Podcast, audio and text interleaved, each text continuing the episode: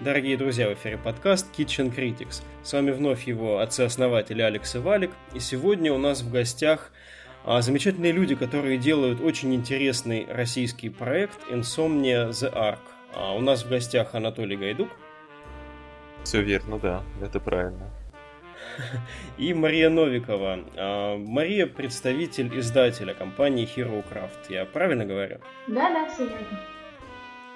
Анатолий, поскольку вы идейный вдохновитель, как бы руководитель проекта, наверное, большинство вопросов будет адресовано вам. Мария, если у вас есть что дополнить, мы с радостью готовы послушать, что думает об этом издатель.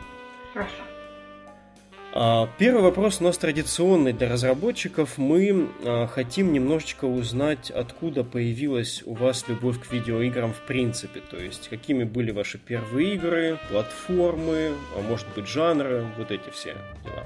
Ну, я буду весьма традиционен здесь, и наш проект и так там сравнивать с Fallout'ами и Биошоками. Я очень люблю RPG жанр, в принципе, я вырос на олдскульных RPG. Ну, как бы для кого-то они не очень олдскульные, да. Но это классические серии Fallout, Planescape, Baldur's Gate. Это то, э, те проекты, э, где я нашел что-то для себя ценное, э, вот. И после чего я захотел делать э, ну, свою игру, то есть э, Insomnia, это уже не совсем моя игра, это игра многих людей, которые делают а, то есть начинал я с этого, и как бы, конечно, вот а, стартовый такой посыл а, мне дали вот эти проекты, которые я перечислил. Ну, желание делать, э, даже не то, что желание делать, я увидел с помощью вот этих проектов перечисленных, я увидел некий потенциал творческий, который мне очень интересен, и я увидел некие перспективы в этой деятельности. И, собственно говоря, благодаря этим проектам а, появилось желание сделать э, Insomnia Dark. Угу. А это ваш первый проект? А, лично мой это первый проект, э, то есть э, абсолютно первый, да, как бы я его довольно долго планировал, не то чтобы планировал, я о нем думал, я думал, что хочу его, хочу его сделать, хочу реализовать. Лично для меня проект первый. В команде у меня сейчас довольно много людей, для кого это уже не первый uh-huh. проект, и второй, и третий, и четвертый, и пятый. А, но да, как бы как организатор некой такой большой кухни, э, для меня это такой первый, первый кулинарный рецепт, который я реализую. Кухня для нас очень важное слово. Мария, скажите, а вы с чего полюбили видеоигры? У меня очень похожий путь, как у Анатолия. Я помню, как где-то в году 2002 или 2003 я увидела Моровинт, и все, как бы я поняла, что это моя любовь, и после этого тоже были все эти олдскульные RPG, Fallout и Arcanum. И как-то так пошло, пошло, пошло, и эта любовь сохранилась я даже современные проекты, ну, мало знаю, потому что предпочитаю все-таки такие старенькие, крепенькие, РПГхи. И, конечно, было приятно получить на издательство Insomnia, потому что, ну, одно дело работать с мобильными, например, играми, и другое дело с таким проектом, который прям настолько по душе, что работать с ним одно удовольствие. Вы не представляете, как приятно это слышать, но тем не менее, следующий вопрос про современные игры. А, Анатолий, скажите, что из 2017 года, например, вам понравилось больше всего?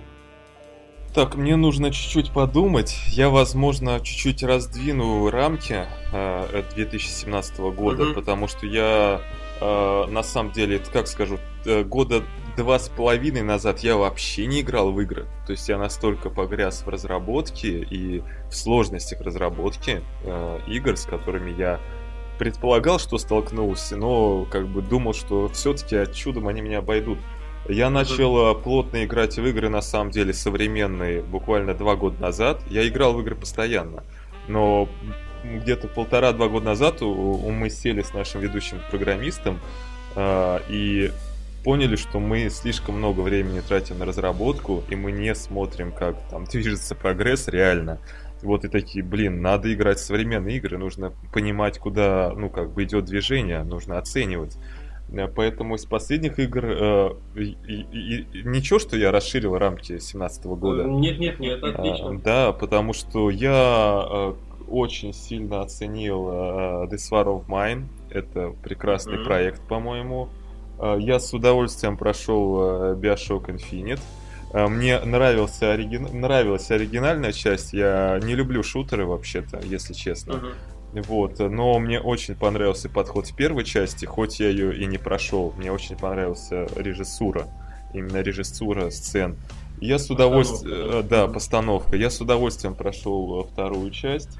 Что еще меня вот прям так вдохновило? Что меня еще так вдохновило? Мне сейчас нужно чуть-чуть, чуть-чуть сориентироваться и подумать. Меня не вдохновили последние части Fallout абсолютно никак кроме а, колоссального количества труда, вложенного в эти проекты. Последний имеется в виду третий, Третий, четвертый, Вегас мне понравился. Третий, четвертый прошли абсолютно мимо меня, хотя я как бы пытался всеми силами оценить. А, скажем так, что же, что же еще, что меня еще вдохновило? На самом деле, наверное, это все, что я вот сейчас э, сказал, это все. Э, еще мне очень нравится серия Э, Total War, ну вот лично мне, она мне очень нравится. Это совсем не то, что мы делаем сейчас абсолютно, но это очень такая крепкая, приятная механика. Я говорю про исторические серии, не про Warhammer, которые мне очень нравятся. Я люблю историю, люблю исторические периоды, и мне очень нравится подход разработчиков а, я не к продажам говорю, да, а ну, к разработке mm-hmm. проекта. То есть это очень крепкая игровая механика, которую они развивают и развивают и развивают, не выбрасывая в мусорку старые наработки, а развивая их. Я считаю, что это очень здорово и, и правильно, и классно. Ну, собственно говоря, вот из того, что меня вдохновило из игровых проектов, mm-hmm. я не говорю, что я много во что играл. Это This War of Mine очень вдохновило. Э, и, ну, Bioshock Infinite, как бы, вот то, что мне понравилось. Э, и у меня большой список игр, в которые я еще не играл, которые мне рекомендовали, что стоит попробовать, но я их еще не смотрел, я их, ну, как бы, вот это то, во что я попробовал, и то, что мне понравилось. Анатолий, а вот как вы оцениваете, если, конечно, сами не играли, современный расцвет вот этих вот классических, классических CRPG, да? А, Divinity Original Sin, допустим, второй тот же, который сейчас триумфально шествует по миру. То, что делают Obsidian, Pillars of Eternity, Tyranny, как вам вот это вот все? И в Pillars of Eternity, и в Tyranny, и Westland 2, и э, Torment, э, ну там, Tides of the Я во все это uh-huh. играл. Э, больше всего мне, наверное, из этого понравилось э, Pillars of Eternity. Uh, ну, это такой, как бы, такой классический, классический ремейк. Uh, я прям в него зашел такой, ну, Baldur's Gate 2. Но я с этим столкнулся в своем проекте, то, что все-таки, ну, так уж вышло это. Ну, такое мое мнение, меня могут сейчас ругать. Ну, время прошло, наверное, для этих проектов. Это мое мнение, как бы такое личное, да, что нужно что-то в них менять, потому что лично я э, не смог их пройти. Mm. Мне было Интересно. даже интересно, мне было э, как бы в каких-то проектах мне было прям вот неплохо, да, в какие-то моменты э, всплывали детские воспоминания о том, как это было, но э, я их не смог пройти, и э, как бы Bioshock Infinite вообще чуть-чуть вываливается, это как бы, ну как бы, это нельзя сравнивать. А mm-hmm. вот э, This War of Mine я бы сравнил, потому что но я потребитель, я играл в эти игры как потребитель. Они очень долгие, они очень длинные, они очень долго пытаются удерживать внимание старыми методами. Это мое мнение такое, да. Э, мне очень понравился формат This War of Mine, когда тебе за 6 часов игры рассказывают... А, я упустил, наверное, такие инди-вещи, как э, и следующий проект, который они сделали. Я забыл. Inside, да, Inside. Мне очень понравился подход, лично как бы мой как взрослого человека. Я как взрослый человек хотел бы в подобные игры играть. Это игра, которая занимает у тебя немного времени и в короткий промежуток времени тебе дает все, что она хотела дать. Но это, опять же, а мой подход как человека, который крайне занят. Я уже взрослый, да, человек. Э, но игры мне интересны. И мне такой подход нравится. Мне сейчас не особо нравятся игры, которые требуют от тебя э, колоссального количества времени и внимания, э, там, прокачки или какой-то очень большой там игровой сюжет. То есть мне эти игры понравились. Они у меня выз вызвали ощущения позитивные. Но ничего нового, никакого открытия я в них не увидел э, э, как бы вдохновительного. То есть игровые решения там э, RPG-шные интересные, э, безусловно. Интересные, есть интересные сюжеты, интересные персонажи, интересные сценарии. Но не сказал бы, что я бы хотел делать такие игры в перспективе. В перспективе я бы хотел делать скорее игры по динамике и по ощущениям ближе к Deswar of Mine, если, если честно. Это мое, мое мнение как разработчика и как пользователя. Лично я бы хотел играть вот, наверное, в подобные проекты. Угу. Спасибо. А давайте все-таки ближе уже к инсомнии. А, немножечко хотелось бы вернуться назад, потому что проект уже довольно долго, если я не ошибаюсь, порядка 7 лет в разработке находится. А, Анатолий, скажите, как вот искра изначальная да, появилась, как эта идея проекта появилась, как она сформировалась? Я даже сейчас расскажу. Изначально искра — это второстепенный контент игр, про которые я рассказывал. Это случайки в первом-втором Fallout когда именно случайные встречи, когда ты идешь, выполняя основной сюжетный квест и натыкаешься на там говорящую голову и на что-то еще. И это тебе дает, ну, такой мощный простор, ну, какому-то фантазии, воображению и к мифотворчеству, а, что я вот именно в этих а, участках, вот, ну, вот этих проектов, которые я перечислил, то есть сторонний контент, то, что там вот пасхалки, Э, второстепенные квесты, случайные встречи, случайные события не обязательные. Я в них и нашел какую-то интересную перспективу э, и того, что ты в играх можешь находить то, чего ты не ожидал там найти. Вот. И мне это больше всего и нравилось. То есть первоначальная искра была вот, вот они.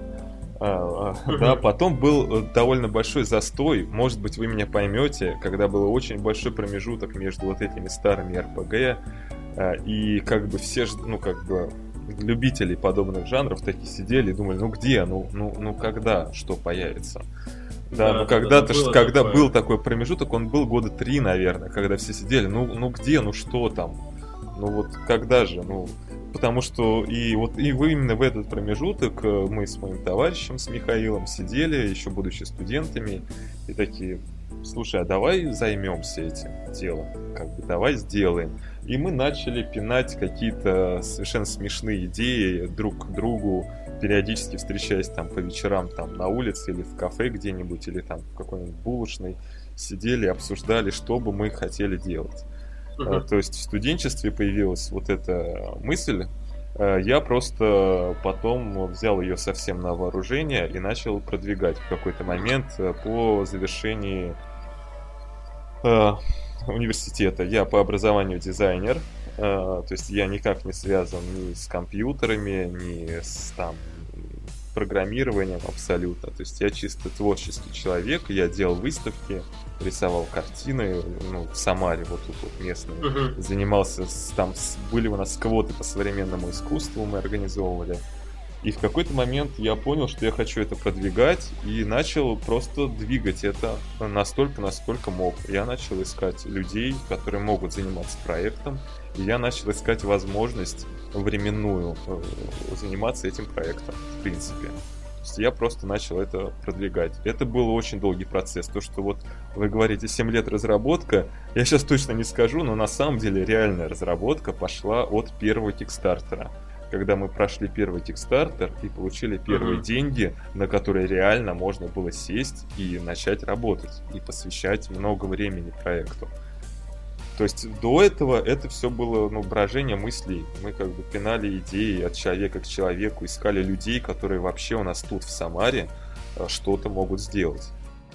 По-моему, это вполне солидно называется предпродакшн. Что называется предпродакшн, просто у нас он занимал, наверное, на самом деле, если брать от самого начала, когда я написал первый диздок, угу. и до Кикстартера первого, который прошел успешный, он, наверное, был года три, этот предпродакшн. То есть, ну, ли, лично для меня, по крайней мере, для других участников нет. Но я как бы пинал эту идею года три, наверное, пока... Нормальный вдумчивый предпродакшн, почему нет? Можно и так сказать, можно и так сказать, да.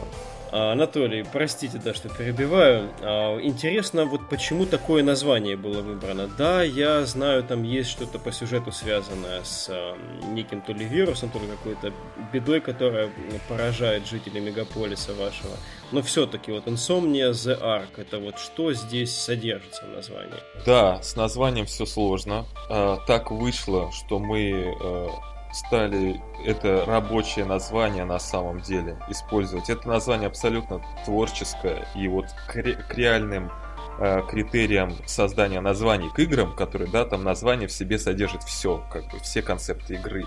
Э, ну, не, некие, даже не все, а некие самые основные, которые мы хотим продать. У нас в Insomnia не так. У нас Insomnia это странное, сложное название, которое сложно понять и сопоставить с игрой. Э, это было рабочее название Insomnia. Мы uh-huh. под ним сделали Kickstarter. Потом сделали второй Kickstarter. И вообще, как бы, о нас вообще, как о разработчиках, узнали благодаря Insomnia. И я не раз пытался, ну, делал попытки сменить название на более относящиеся к игре непосредственно, но у меня это не получалось. У нас есть явление в игре, это Сомния, это когда вы будете играть в игру, я надеюсь, что вы поймете, что это такое. То есть есть у нас ключевой элемент один, который называется сомния. Не инсомния, а сомния. Угу. И был такой посыл, что в сомнии, что ты находишься в сомнии. Плюс еще инсомния это, ну, такой перевод бессонница. И это тоже частично относится к главному герою, к тому, что с ним происходит. То есть на самом деле это очень замороченное название э, э, как бы очень замороченное название, которое описывает игровую концепцию, но слишком сложно, не так, как это делают современные проекты, которые uh-huh. пытаются название делать понятнее и проще. Но у нас так сложилось, э, издатель настоял на том, чтобы мы оставили это название, и я его понимаю, потому что нас все знают ну, под, под брендом, можно сказать, Insomnia. Это может быть очень маленький, да, но, но бренд. Поэтому мы решили оставить, добавив туда приписку The Ark. Это было общее голосование, потому что все действие происходит на космическом ковчеге. Это был, был вариант э, космический Метрополис, более четкое название, но слишком длинно. Mm-hmm. И мы остановились на The Ark, на ковчеге. Суть та же самая, но, но короче. На самом деле, это решали мы вместе с командой и с командой издателя. Мы сели, сделали общую голосовалку и решили, какое название останется. Было вариантов 5. Угу, интересно. Um, насчет команды вашей, да, то есть от идеи к реализации вместе с самим проектом, я так понимаю, студия Мона тоже росла сама. А сколько человек сейчас вот трудится в вашей команде, ну, на постоянной основе более-менее, и сколько вот из них вы физически плечом к плечу работаете? А, вообще у нас команда всегда была порядка 10-12 человек. Это как бы ключевая команда, да, из которых э, э, в среднем там 4 человека это были фрилансеры, которые периодически в студии появляются. На пике разработки команда была больше, но она была больше за счет фрилансеров. Uh, то есть это люди, которые сделали свою работу, совершенно прекрасную работу. Например, это художники, э, там композитор э, и то есть постоянно, плечом к плечу, на самом деле мы работаем с 10, ну, 10 человек. То есть мы там вот вместе все время видимся, пересекаемся. Да, и то сейчас это уже меньше происходит. То есть некоторые люди уже работа сделана, и они уже появляются только чтобы исправить какие-то критические вещи, которые ну, возникают там при тестировании, при каких-то изменениях. То есть на самом деле я бы сказал, что костяк команды это 10 человек. 10 угу. человек на текущий момент. Я сейчас не вспомню там, да, какая команда была а, по ну, какой был костяк на проведение первого Kickstarter, но на самом деле он был примерно такой. Возможно, он там был меньше человека на два, то есть было человек 8. То есть так сейчас и остается. Сейчас э, весь проект держится на фрилансеры ушли, да, и проект держится там буквально точно так же человек 8. Это люди, на которых держится, ну вот весь проект. Основной костяк ваш. Основной костяк, да. Это те, кто в ответе за все основные элементы. Программирование, тексты, визуальная часть, э, геймплей и, и, и так далее. Угу. Говоря о текстах, точнее о синапсисе, о как бы, сути центральной, а, то, что мы получили из пресс-релиза и из трейлера, из последнего, очень оригинальную концепцию себя представляет. Скажите, вот насколько важной была лично для вас детальная проработка вот этого сеттинга? А, я скажу, что она была для нас слишком важна. Мы сейчас боремся с последствиями. У нас прописано 400 лет истории до текущих событий. Ой, напоминает чем-то Тирани тоже, где есть вводная глава, да. Скорее всего, там это писалось не в таких объемах и не в такой проработке, потому что на самом деле сначала не было программистов по факту, не было движка, и мы сначала, uh-huh. вот, то есть э, у нас был долгий период до первого Кикстартера. Мы после первого Кикстартера как раз появился Unreal, он сделал свой релиз о том, что мы предоставляем вам такой функционал. А до этого момента мы делали игру на своем движке. Ну, можете представить, э, что это такое, когда программист один садится и говорит, я сейчас напишу свой движок игровой.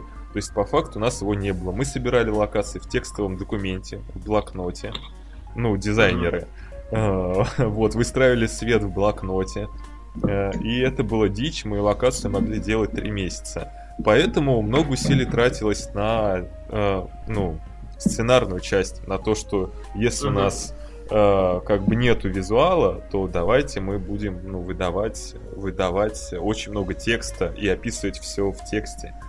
И то есть у нас очень много лора написано, который мы сейчас потихоньку очень аккуратно выдергиваем, актуализируем и вставляем в игру. Игра, конечно, приобретает от этого шарм сейчас, когда мы используем наши старые наработки по лору. И когда мы можем заглянуть там в прошлое далеко.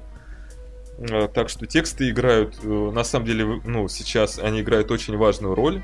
Э,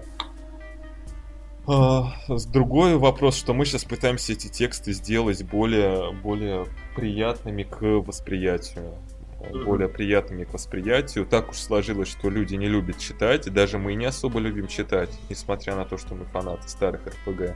Поэтому приятно, когда лор э, в тебя, тебе вкладывают э, такими пропорциями аккуратными, и ты его усваивать успа- успеваешь, у тебя что-то остается.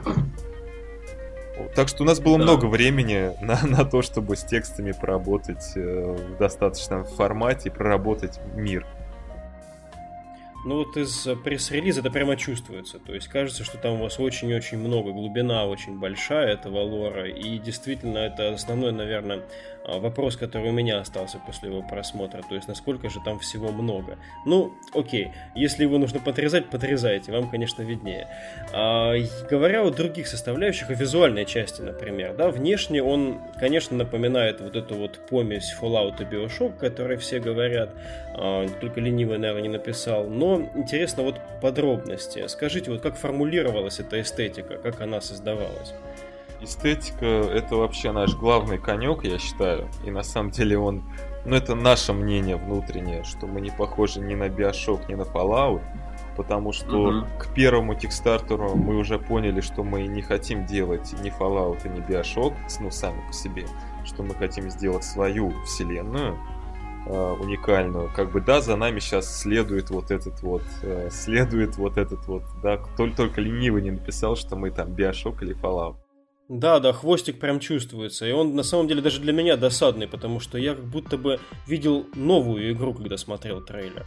А, а, ну, а, на самом деле мы не делаем, опять же, я кого-то, может, расстрою, ни Биошока, ни Fallout в большей степени в плане визуала мы вдохновлялись скорее, если уж на то, Метрополисом классическим и Блейдранером, такой микс. Uh-huh. То есть у нас э, пространство это Метрополис, э, ну, наверное, вы знаете, что это такое, да, это, то есть, реально, это ретро-футуризм, то есть, это а, арт-деко, это старый, старый дизайн мебели, машин, там, не знаю, каких-то скульптурных элементов, угу. а, такой академический, металлический, холодный. А свет это, я осмелюсь сказать, что это скорее Blade Runner, то есть это такой неоновый нуар, а, то есть э, вообще визуал это наша, я считаю, что одна из самых сильных частей. Я вообще входил в проект как визуальщик. Я uh-huh. думал, что я буду рисовать картинки только, и все. В какой-то момент так вышло, что ну, руководство проектом упало на меня, ну так уж случилось. И мне пришлось заниматься очень много чем. Но вообще в проект я входил как арт-директор, как тот, кто будет заниматься визуалом. И я очень рад, что визуал у нас получился. Я считаю, что это, этого мы достигли. Над всем остальным мы будем работать до самого релиза. А, ну, как бы про, про визуал я сказал, да, еще раз. Это скорее Метрополис плюс Blade Runner. То есть это mm-hmm. такой нуарный, нуарный неоновый, нуарное неоновое РПГ. Я бы, я бы так сказал. Довольно популярная сейчас, кстати, вот эта вот тема с неоном. Но у вас все равно ощущается в этом что-то такое старое, ретро-потертое, очень приятное. Да, это ретро-футуризм, это то, то, как бы мы такие там, дизель-панк, э, стимпанк, э, постапокалипсис, нет, там ретро-футуризм, ретро-футуризм футуризм с налетом такого ржавчины и постапокалипсиса, но не повсеместного. Да, здорово. А вот по персонажам, да, то есть населен ковчег множеством разных персонажей, так думаю, там они относятся даже к разным биологическим там видам, наверное. Насколько разнообразными они будут? То есть там пришельцы, мутанты, киборги, вот а, кого можно будет встречать? На самом деле э, фракций не так уж у нас и много, если говорить про пришельцев, мутантов и киборгов. Я тут сейчас спойлерить не сильно буду, да. То есть у нас mm есть э, разные биологические фракции но некоторые из них относятся вообще к сюрреалистическому пространству, то есть к нереальному. А, есть большая часть вообще это игра о людях на самом деле. Если о, о том пошло, это игра о человечестве, о людях, и в плане драмы это намного ближе к Метрополису и к of Mind, где мы говорим о людях, о человеческой натуре и все остальные фракции, они там представлены постольку поскольку, и на самом деле они отражают, ну, там, суть э, неких социальных проблем, связанных с человечеством. То есть, по факту, uh-huh. это игра о людях, несмотря на то, что у нас как бы альтернативная вселенная, да, но как бы мы вообще строили э, всю драму вокруг человека. Э, у нас главный герой это человек, и ему приходится с человечностью сражаться или не сражаться, или ей как бы следовать. То есть это у, нас э, ну как бы не, не так уж и много фракций. Даже если они есть, вот эта разновидность, она все-таки uh-huh. концентрируется вокруг человечества. Это история, альтернативная история человечества. Интересно очень. А вот говоря о механиках, которые будут в игре присутствовать, может быть ключевых, чтобы сильно не распространяться, механики и возможности, которые будут доступны игроку в Insomnia. Ну, э, тут э, все в каком-то плане довольно стандартно. Я могу, конечно, сейчас рассказать список взаимодействий, которые у нас есть. Не-не, не надо, ну просто вот мы видели трейлер, наверное, все, да, те, кто будет смотреть это интервью. А, интересно вот, что может быть еще там будет? А, из ключевых элементов. Вы, наверное, уже из трейлера поняли, что предполагается ну, боевая система. Боевка будет, а, безусловно. А, сразу же скажу, по прохождению сюжета основного нужно будет много говорить и общаться в диалогах. То есть это предстоит. Кто-то будет это скипить, Э, вот. Э, кто-то не будет, но большая часть будет скипить диалоги, к сожалению. И мы как бы понимаем, что да, что так и будет э, происходить, поэтому мы сейчас стараемся разными приемами, ну как бы лор и нарратив внедрить по максимуму, чтобы он остался в людях даже без диалогов. Но диалогов mm-hmm. много. То есть мы будем довольно много читать, мы будем в принципе довольно много стрелять, то есть боевого контента будет достаточно. И я бы сказал, что у нас э, еще будет некое второе дно, это некая сюрреалистическая часть, которая больше будет похожа на квесты типа Сибири, где тебе не нужно стрелять, не нужно говорить, но тебе нужно решать mm. странные задачки. Надеюсь, что эта часть будет весьма важной, потому что по текущей концепции это одна из ключевых вещей, которая относится к слову «сомния». Uh-huh. А, вот. А этого вы в трейлере не уверен, что ну, могли определить. Вот. Но это вот три основные элемента, из которых, я считаю, игра должна состоять. Интригуете прямо, интригуете. Ну, это, это то, что мы пытаемся сделать, да. Как у нас получится, будет видно к релизу. Um, вот еще насчет э, развития персонажа. Насколько я понял лично, это будет некая бесклассовая система, да? А будут ли там ну, ветки развития навыков, будет ли возможность специализироваться на чем-то? А, сейчас э, на самом деле прокачка персонажа находится, это одна из немногих фич, которые мы к релизу будем дорабатывать и даже, возможно, перерабатывать, потому что была не одна версия, и, и мы сейчас с издателем активно работаем э, именно с прокачкой персонажа. А, мы думаем, как это сделать интереснее. Как бы вариантов много. Но суть простая. Ты появляешься... Э, ты появляешься как один из э, жителей этой станции. Ты выбираешь свою биографию. На текущий момент это одна из пяти биографий, которая дает тебе некие стартовые преимущества в экипировке и параметрах. А, а дальше ты уже, в принципе, делаешь, что хочешь со своим персонажем, а, и можешь из него превратить, э, ну, как, как, ну в рамках игры э, того, кого ты хочешь из него сделать. То есть это действительно... Mm-hmm. В каком-то плане ты выбираешь класс в начале, но этот класс э, в основном даже касается стартовой экипировки и некоторых бонусов дополнительных. Э, которые тебе вначале выдаются. То есть там идет описание твоей биографии, кем ты был до сего момента. И поэтому uh-huh. ты такой. А, на текущий момент как бы таких вот э, опций 5, а дальше идет общее дерево прокачки. Плюс мы постараемся успеть сделать... Э, есть такая вещь, как ачивки в Стиме, которые мне всегда казались бессмысленными, и вообще ачивки. И мы постараемся успеть сделать эту систему более интересной, где все эти ачивки будут оказывать реальную роль на игрока, и положительную, и отрицательную, в зависимости от того, как он будет себя вести ну, по игре. Если он прошел этот квест так, то он получит такую ачивку и вот такой бонус. Или такой дебаф. А, то есть хочется это сделать как-то более полезным. Ну, не то что полезным, но чтобы в этом ощущалось что-то, ну, какое-то влияние на мир. В этом был смысл, да? Да, причем даже скорее не влияние на мир, а влияние мира на тебя. Чтобы, ну, как бы ты понимал, что я сейчас делаю Про- так. Пробив... Пробиваете пятую стену. Ну, э, типа, типа того. Пятую стену Третью. мы надеемся пробить сомней, на самом деле. Это так, это чисто, чисто дополнение. Как бы. Ага. Вот мы постараемся пробить. Посмотрим, как, как у нас получится.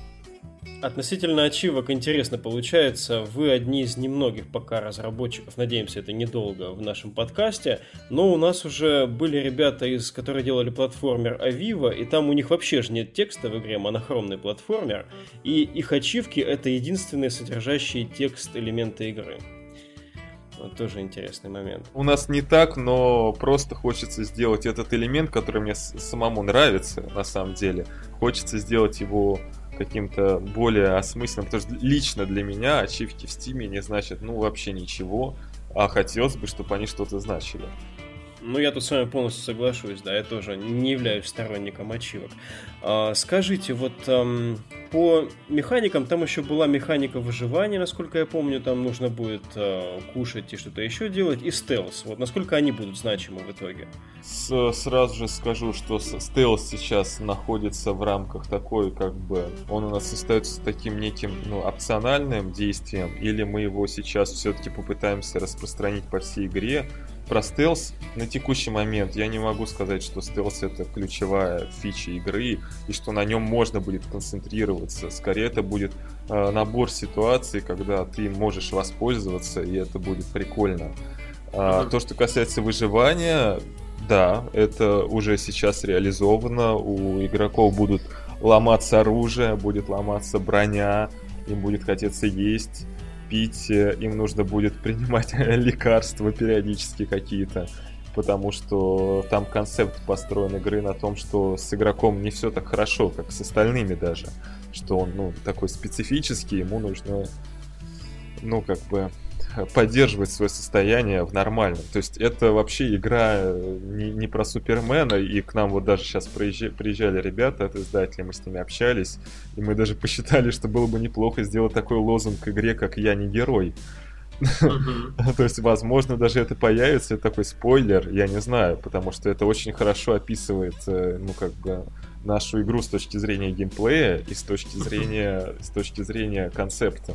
Что это ну, не игра такого про избранного супермена, который всех спасает направо и налево. Да, я помню, как э, из уст Солида Снейка эта фраза «I'm not a hero, never was, never will be» звучит с его пафосным голосом. А вот к вашей игре она применима, мне кажется, на все сто процентов.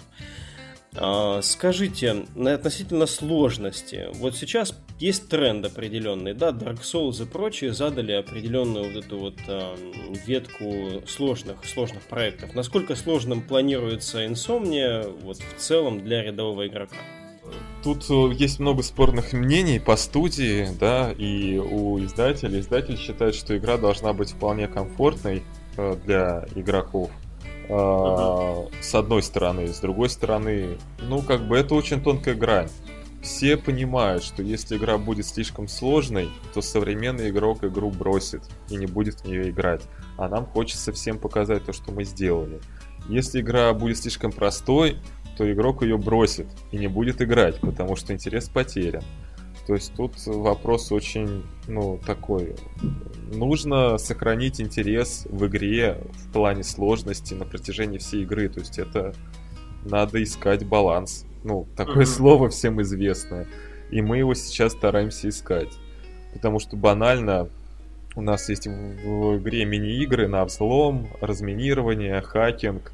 И мы сидим, и там у нас есть человек, который их балансит. И говорим, слушай, какой все легкое ну просто до невозможности. Все бросят uh-huh. играть.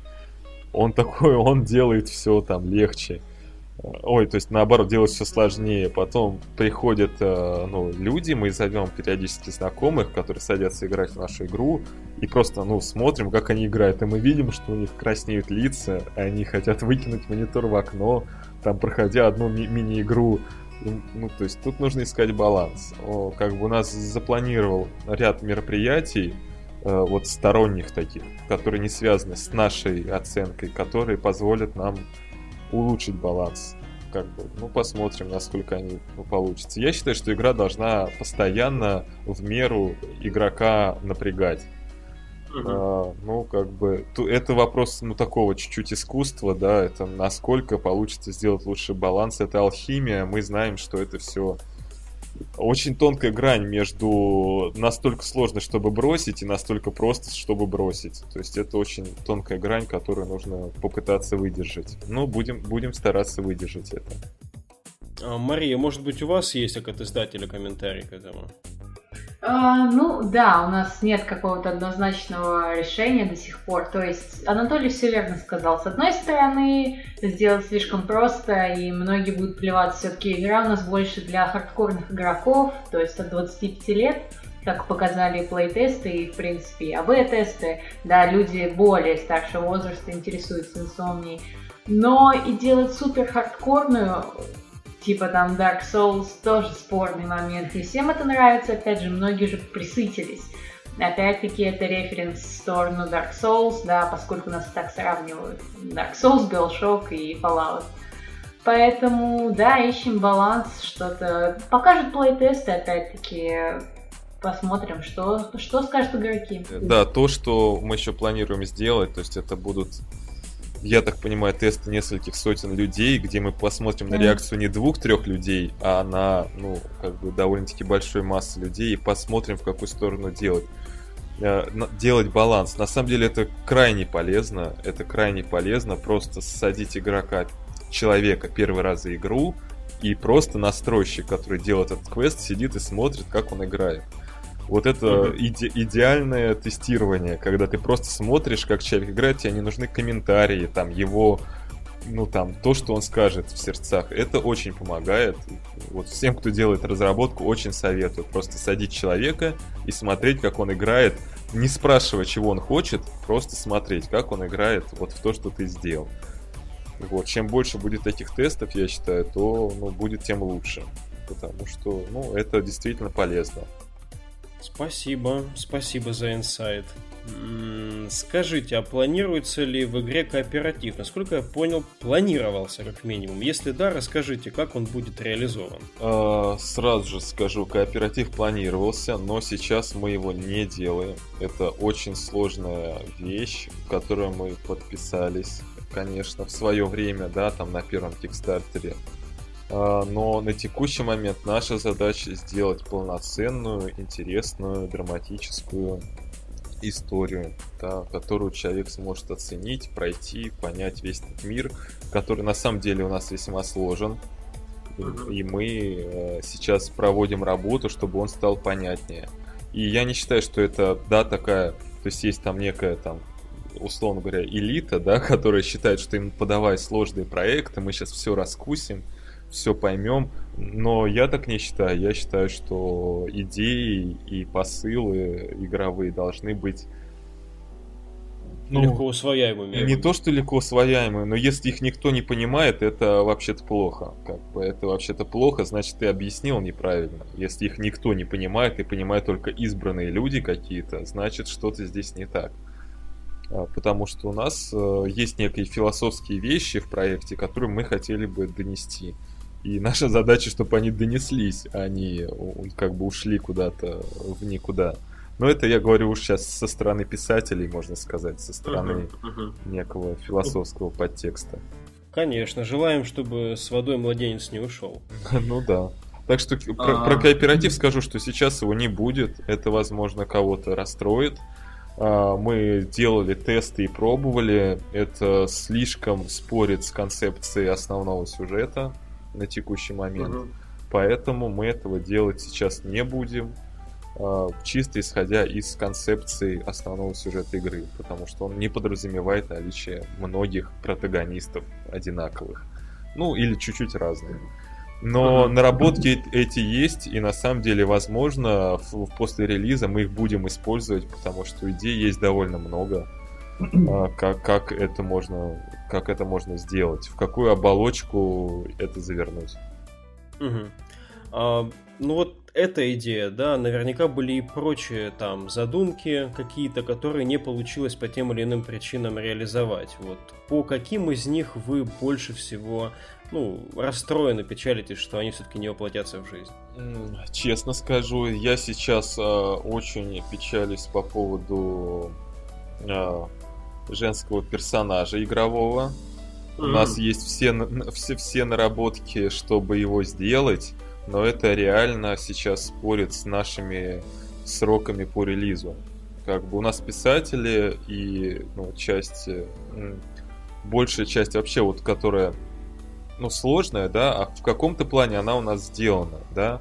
А, это сейчас вопрос чисто контента. Это вопрос там анимаций, э, это вопрос э, экипировки, потому что все угу. понимают, что женская экипировка это ну, плюс 50% э, ну, как бы ресурсов на реализацию. Ну, как минимум плюс 30. И то есть у нас сейчас стоит этот вопрос, я бы очень хотел его решить в сторону того, чтобы у нас это состоялось. На самом деле, я бы сказал, что это единственный критический момент, который лично меня беспокоит изо всех сил что я бы хотел, чтобы к релизу у нас был женский играбельный персонаж. То есть я бы этого хотел. А, у нас вот на самом деле прям в течение недели мы должны таки решить, мы его делаем к релизу или мы его откладываем. Надеюсь, я успею смонтировать выпуск до этого. А, а может быть. Ну, тоже это такой, как бы, инсайт, ну, можно сказать, да, но посмотрим. Я бы хотел, чтобы это произошло. Я считаю, что это правильно и, и, и корректно. Я думаю, мы с Алексом держим кулачки, чтобы это произошло. Ну нет, нет, понятно, это мы как бы все понимаем. Если это будет отложено, то это не будет никаким платным DLC, это будет просто апдейтом игры, если если вдруг будет так. Uh-huh. То есть я это понимаю, что продавать женского персонажа, ну это бред просто. Ну, да вы попадете в сводки новостей под интересными заголовками. Некоторые, конечно, это воспримут как классный черный пиар и типа вообще отлично, давайте так и сделаем.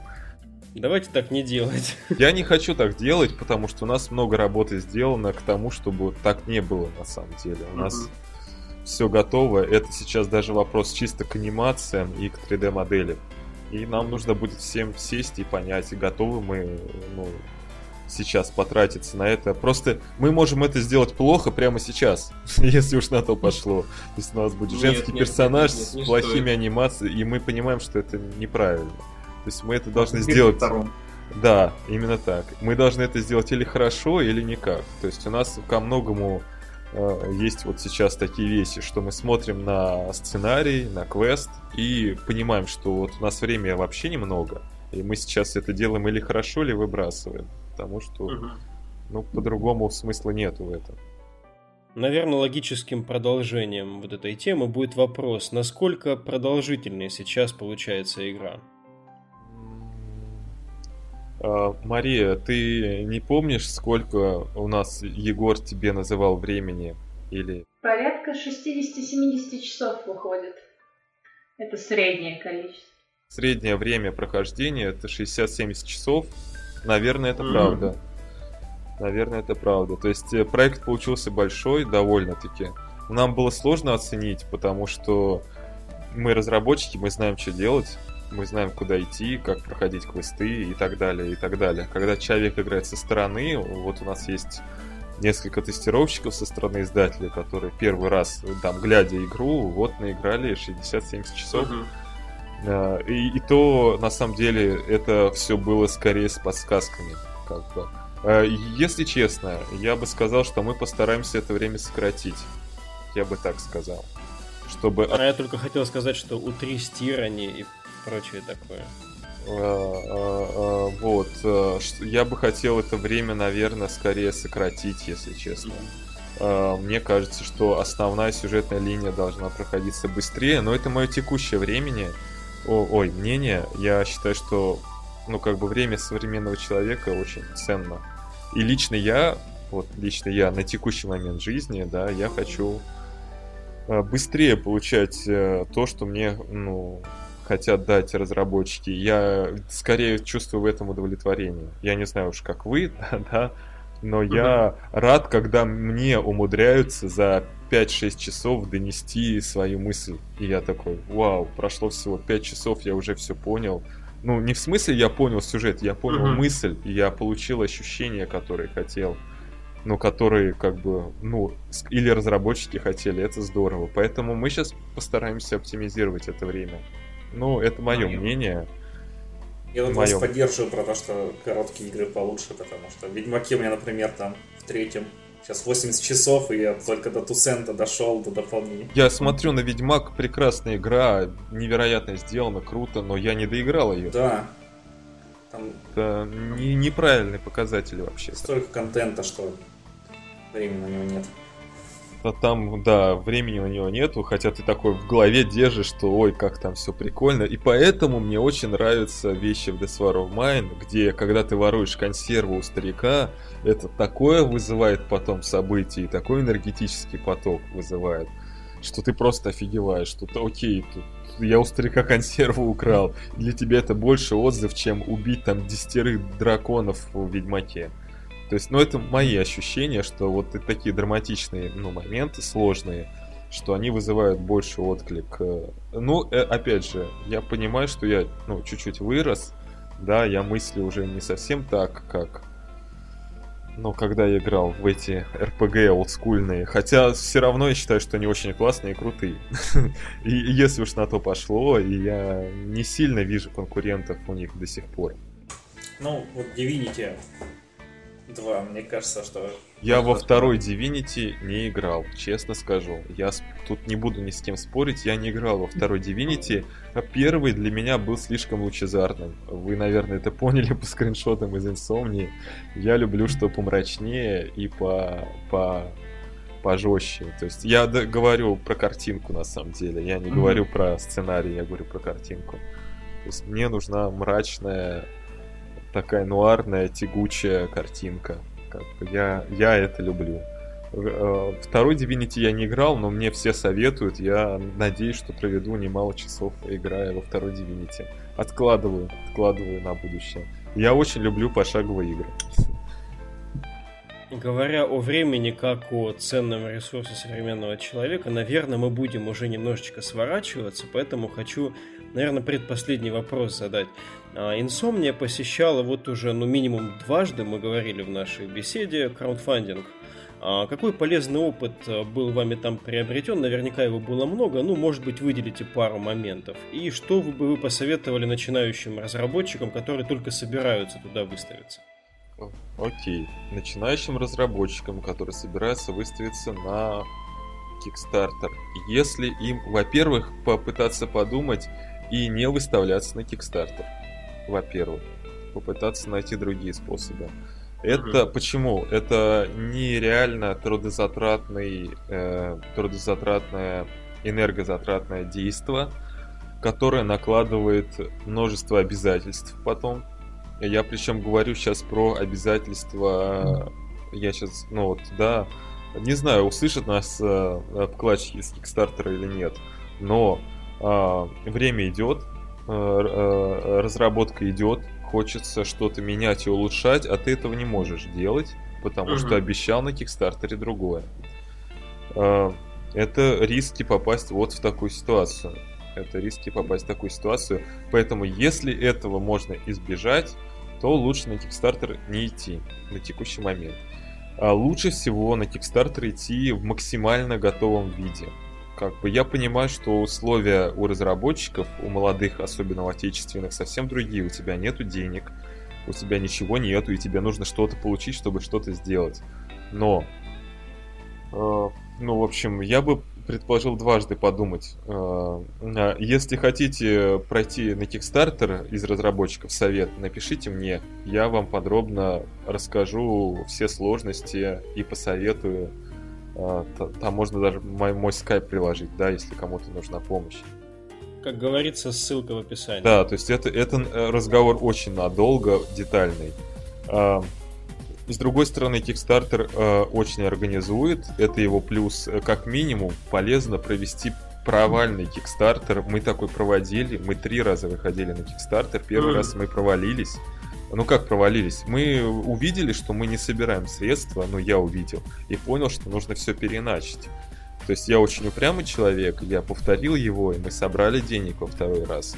Uh-huh. Но это, естественно, требовало усилий, и у большую часть людей, я как бы, просто я такой человек, но большую часть людей провал на Кикстартере повергнет в хаос и в желание все бросить и больше ничего не делать.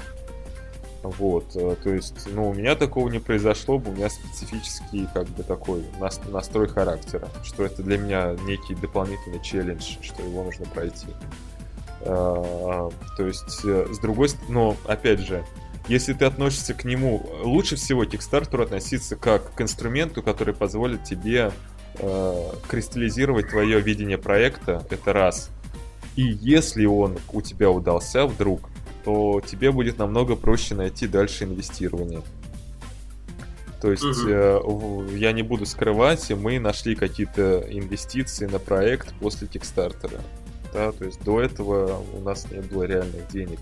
И, то есть у нас есть не, некое инвестирование, там дополнительное, на самом деле незначительное, но это нам ну, помогло, да, Kickstarter. Э, ну, как бы, собственно говоря, за деталями нужно обращаться, наверное, ко мне, если есть интерес. А, и с помощью Kickstarter помогает просто собрать твои все мысли и отсеять то, что не нужно. Но это, mm-hmm. опять же, нужно, а, а, нужно, наверное, поговорить со мной. Я перенаправлю к людям, которые помогут отсеять какой-то, ну, некий бред творческий. Вот Kickstarter учит, на самом деле, тому, как игры должны делаться, сконцентрироваться на каких-то основных вещах. Если ты этого не сделаешь, у тебя ничего не получится. А, но и если ты его проходишь, это очень большой boost для команды, конечно. Все моральный подъем, все-таки мы нужны миру, мы, мы нужны людям. В этом плане Kickstarter очень-очень хорош в этом плане. Но я сразу же говорю, что этого добиться сложно, и к этому нужно подходить очень серьезно. То есть это не ты запустил что-то там, и тебе деньги набежали, и ты их собрал. Это вот абсолютно не так. Это миф, такого не будет. То есть всех людей нужно привести, объяснить и убедить. То есть это сложная работа. Опять же, тут есть свои минусы, свои плюсы. Как бы в, в деталях обращайтесь в личку. А, и, я еще такой по Кикстартеру скажу комментарий. Я считаю, mm-hmm. что Кикстартер игровой а, загибается. Возможно, сейчас есть другие площадки. Загибается он почему? Очень просто. А, разработчиков все больше. И все хотят пообещать больше за меньшие деньги, увеличивая свои риски провалиться. Ну, понятно почему. И все больше людей проваливается на Кикстартере и все меньше доверия у вкладчиков к играм на Кикстартере. Так что время игровых проектов на Кикстартере, ну, мое мнение, что оно заканчивается. То есть, возможно, это трансформируется в нечто другое, но на текущий момент, мне кажется, мы застали вот ну, такой чуть ли не финал. Ну, вот по Кикстартеру это все. Анатолий, Мария, спасибо. А, напоследок, а, скажите, пожалуйста, когда, ну, когда это, наверное, тоже такой сильный вопрос, но все же, тем не менее, в какой обозримой перспективе и на каких платформах следует а, всем страждущих геймерам ожидать Insomnia The Ark? Анатолий, как? Как мы разделим? На самом деле, у, у Марии, я бы даже сказал, что информации нету. Ну, на самом деле, опять же, то, что я сейчас скажу, не нужно э, воспринимать как данность. Это мы будем решать. Считайте, что это, опять же, инсайт с моей стороны, который mm-hmm. может не состояться, э, а может быть и состояться. Э, я думаю, что буквально через... Ну, окей, я, я думаю, что в начале осени у нас будет релиз. Вот, вот так вот. Это мое мнение. Я не решаю этот вопрос. Uh-huh. Да, это мое мнение, что в начале осени у нас будет релиз. То есть это там, сентябрь в начале. да. А, платформ, а, платформы это а, отчасти зависит. Ну, как бы понятно, что у нас в каком-то плане эксклюзив, да, да, для ПК, в каком-то плане. Но нет, э, Linux и Mac э, у нас тоже, э, как бы мы поддерживаем и разрабатываем. Другой вопрос, будет ли это в один день вместе, ну, с, с ПК-версией, или это будет э, чуть попозже. То есть это вопрос ну, не, неких ресурсов таковых. Но мы это планируем сделать. А, ну, на консолях это все возможно, но это явно большее время, и это мы будем уже думать после релиза основного. Вот, собственно говоря, все. Большое спасибо.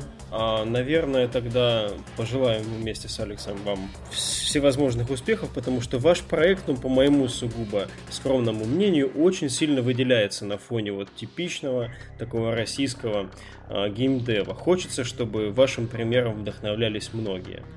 Спасибо, нам было бы очень приятно. Мы, мы постараемся да, все для этого сделать. Вам спасибо за интересное интервью. А, так, ну всем, всем слушателям и зрителям до свидания. У- увидимся на релизе. Можно так сказать. Разрабо- разработчики пишите, да. С вами был подкаст Kitchen Critics. До новых встреч. Пока-пока.